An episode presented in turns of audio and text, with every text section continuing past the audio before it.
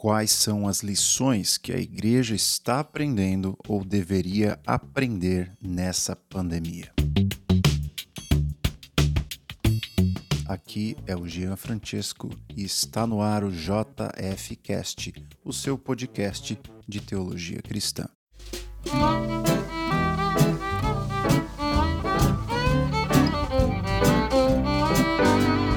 Fala pessoal, estamos de volta com o nosso podcast. Fiquei um tempinho sem publicar, acho que uma semana ou duas. A pandemia deixa a gente meio preguiçoso, né? Não sei se você teve a mesma impressão que eu, mas eu tô muito preguiçoso nessa pandemia. A gente acha que pelo fato de ter mais tempo, a gente vai fazer mais coisas, mas às vezes por fatores psicológicos, emocionais, fato da gente estar confinado, não poder sair, não poder ter vida normal, afeta de forma radical a maneira como a gente lida com a nossa produtividade. Então, eu fiquei meio deprê aí nesses últimas duas semanas. Enfim, fui me dedicar à minha família, ao meu doutorado e acabei uh, saindo um pouquinho aqui do podcast, do YouTube, mas estamos de volta. Acabei escrevendo um texto que foi publicado pelo Voltemos ao Evangelho, vou deixar o link aqui na descrição do episódio.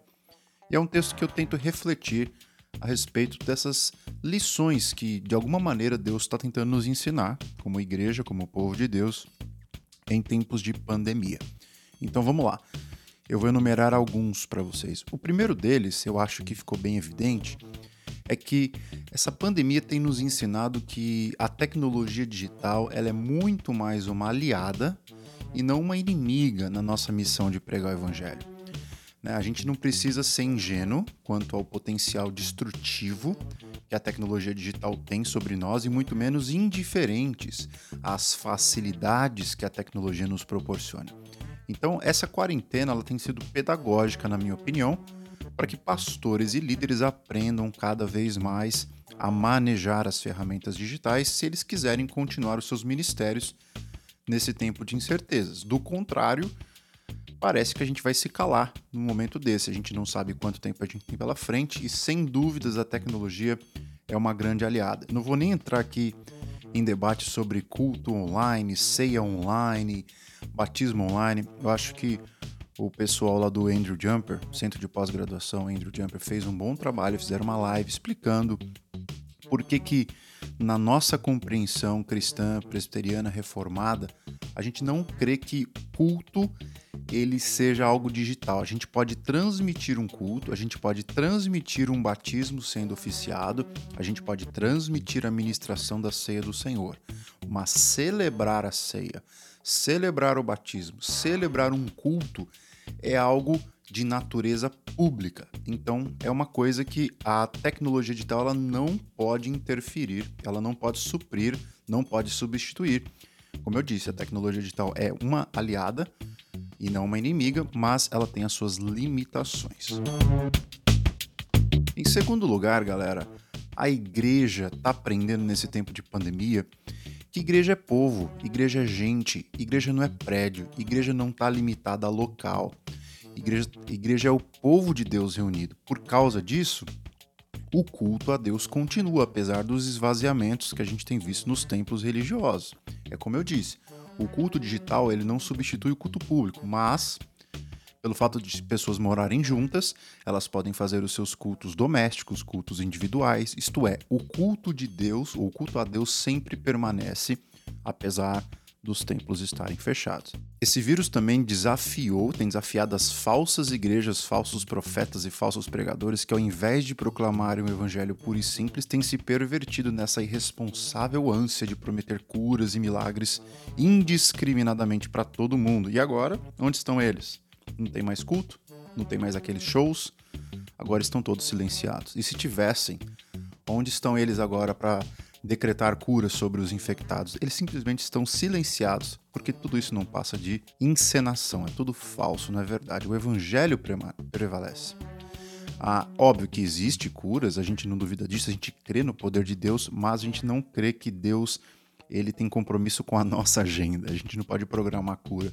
Quem determina quando vai curar, quem vai curar, do jeito que vai curar, por intermédio do que vai curar, é o próprio Deus soberano. Então essa pandemia tem nos ensinado que a verdadeira igreja sempre triunfa nos momentos mais difíceis, enquanto a falsa ela fica jogada para escanteio. Então é no momento da dor, da dificuldade, que a verdadeira igreja renasce das cinzas. Terceira coisa que é importante também a gente lembrar que nessa pandemia, o nosso lar, a nossa casa também é um lugar de culto e é nossa responsabilidade não apenas dos pastores e presbíteros da nossa igreja pastorear a nossa família, é nossa função. Cada pai é um sacerdote do lar, cada mãe é de certa maneira uma sacerdotisa do lar. Nós temos que cuidar dos nossos filhos, nós temos que nutrir-nos espiritualmente.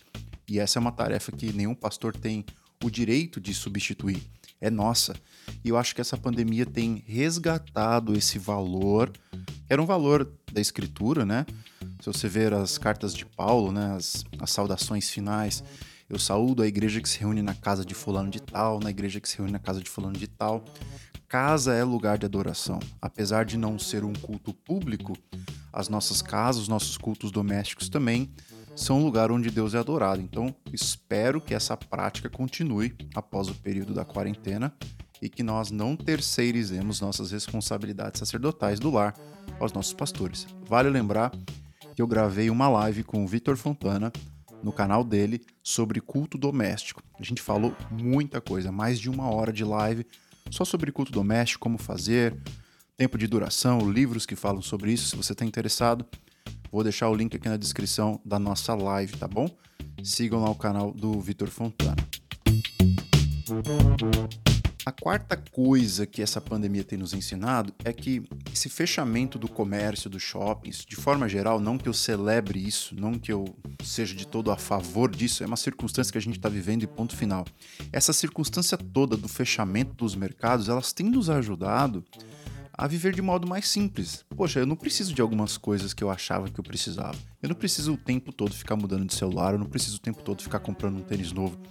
O coronavírus, de alguma forma, é um instrumento de Deus fazer com que tudo parasse para que a gente refletisse que para viver uma vida boa, de qualidade, a gente não precisa de muito. Na verdade, a gente precisa de pouco.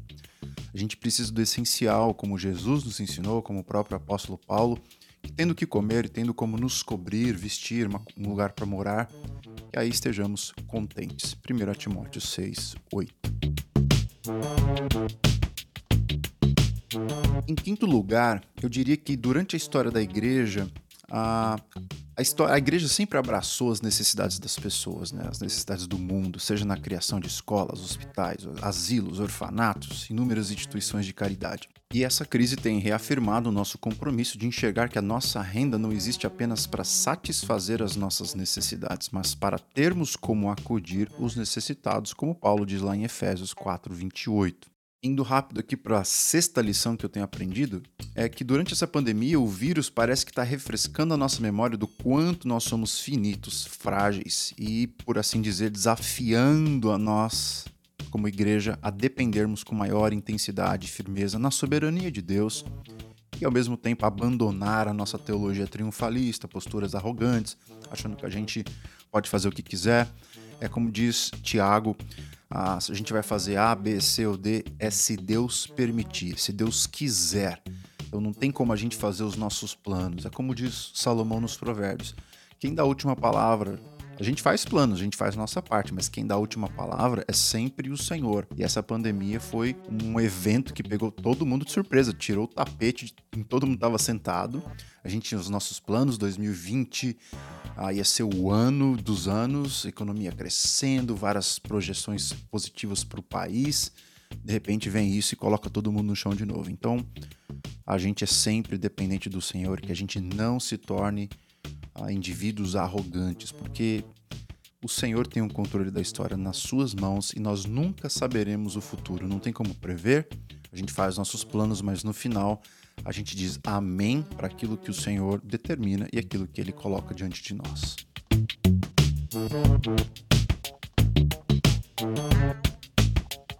Em sétimo lugar, eu acredito que essa pandemia tem nos ensinado que nós nunca devemos colocar as nossas esperanças cegas em autoridades políticas. Nós não devemos idolatrar nenhum Messias, seja ele na China, seja na Itália, nos Estados Unidos, no Brasil ou onde for.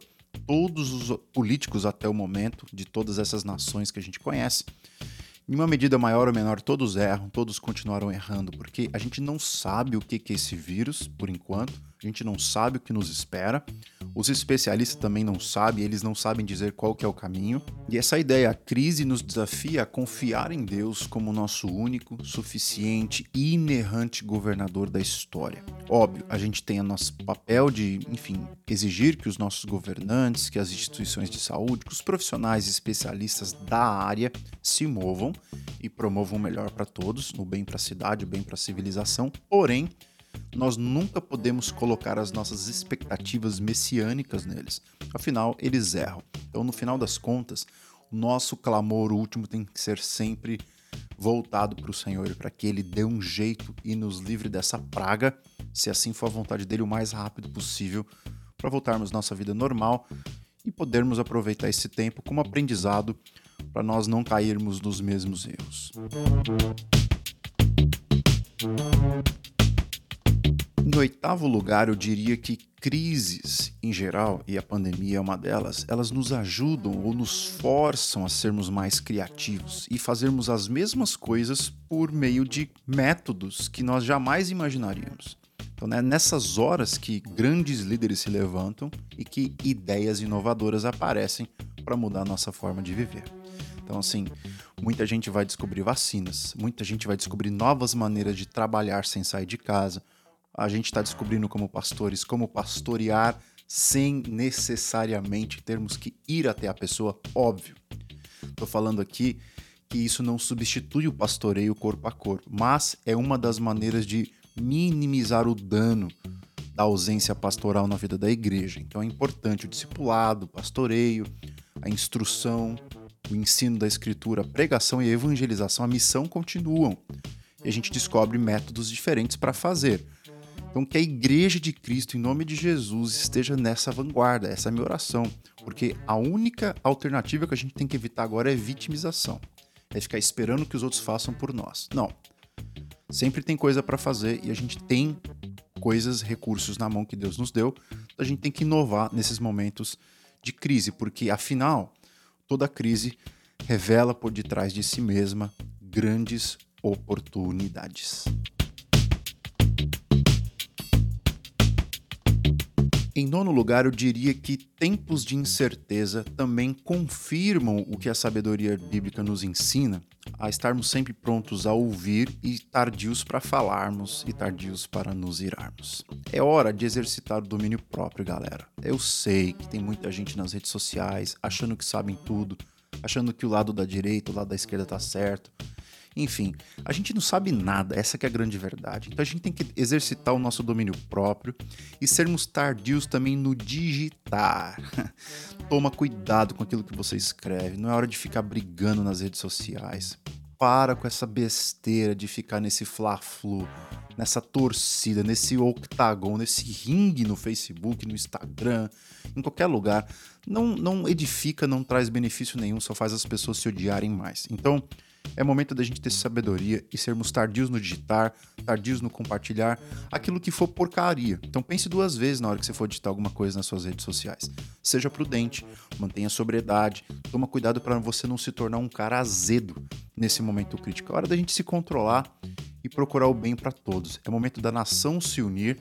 Óbvio, eu não sou nenhum idealista que creio que 100% dos brasileiros vão estar pensando na mesma direção, mas pelo menos agora é momento da gente parar de politizar coisa e tentar olharmos mais para o ser humano. É hora de salvar vidas, é hora de lutar pela dignidade humana e é hora da gente tentar, buscando em Deus, buscando a sabedoria divina, encontrar meios para abençoar o maior número de pessoas. E por último, a última lição que eu aprendo nessa pandemia é que a pandemia, de forma geral, ela desmascarou a suposta segurança mundial. A nossa segurança, gente, não está nas mãos do mercado financeiro, não está nas mãos de sistemas políticos, sejam eles quais forem, e qualquer outra esperança que venha do ser humano, seja parlamentarismo, seja presidencialismo de coalizão, seja monarquia, seja qualquer sistema político, seja qualquer a, enfim, gênio da saúde que invente vacinas, nesse momento a gente percebe que tudo aquilo que vem do ser humano, ele é precário. Nessas horas a gente percebe que a fé que o Senhor nos entregou, né? Por exemplo, Salmo 127. Se o Senhor não edificar a casa, em vão trabalhos que edificam. Se o Senhor não guardar a cidade, em vão vigia a sentinela. Inútil será levantar de madrugada e repousar tarde para ganhar o pão. Então, é o Senhor que fala, né? Que se ele não estiver abençoando o negócio, não adianta esforços humanos. Esforços humanos serão inúteis, porque Deus é o nosso único refúgio no momento da crise. Ele é a nossa segurança, o nosso refúgio no momento da tribulação. Então, meu conselho é: é hora de aquietar o coração. Isso mesmo, é hora de perceber que Deus está por trás misteriosamente de tudo isso que está acontecendo e ele está sendo exaltado entre as nações. Existem várias formas que Deus está brilhando no meio dessa escuridão e eu creio que ah, o fato do ser humano estar sendo humilhado nesse momento é uma forma delas. O fato da igreja estar aparecendo no cenário mundial é uma forma da manifestação de Deus no mundo. Eu acho que essa quantidade de lives, de gente se expondo e anunciando o evangelho publicamente é uma coisa boa. O fato da falsa profecia ter, de alguma maneira, se calado e esse evangelho da prosperidade não tem resposta nenhuma para esse momento. Acho que tem várias coisas que mostram que Deus está sendo exaltado no, no momento que a gente vive. sofrimento é, como eu sempre digo, um método que Deus usa para amadurecer a nossa fé. Espero que você tenha aprendido muito nesse momento de sofrimento. E se nenhuma dessas 10 coisas que eu mencionei uh, tem, estão no seu radar aí de coisas que você tem aprendido, quais são as coisas que Deus tem te ensinado nessa quarentena? Fala comigo, eu vou deixar aqui o meu Instagram para vocês, o arroba o. Manda uma mensagem para mim e aí a gente bate um papo do que, que a gente pode aprender nesse momento de quarentena.